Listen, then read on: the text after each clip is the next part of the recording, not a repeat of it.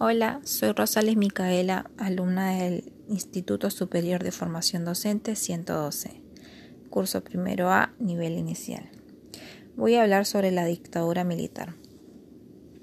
El 24 de marzo de 1976, las Fuerzas Armadas derrocaron el gobierno de María Estela Martínez de Perón y ponen en su lugar un gobierno de facto conocido como la Junta Militar la cual está formada por los comandantes de las tres armadas, el general Jorge Rafael Videla, Emilio Eduardo Macera y Orlando Ramón Agosti.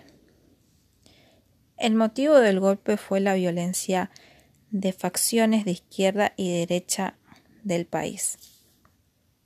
Este periodo dejó diversas consecuencias en la sociedad, en la economía y en la cultura argentina incrementó la deuda pública y el abuso excesivo del poder, el cual ocasionó muertes, secuestros, torturas y la desaparición de miles de personas.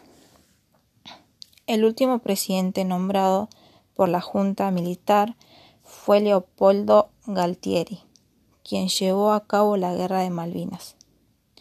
En 1983, luego fracasar en dicha guerra, se llama a elecciones en la cual resulta electo Raúl Alfonsín, quien con su forma de gobierno puso fin a esta dictadura.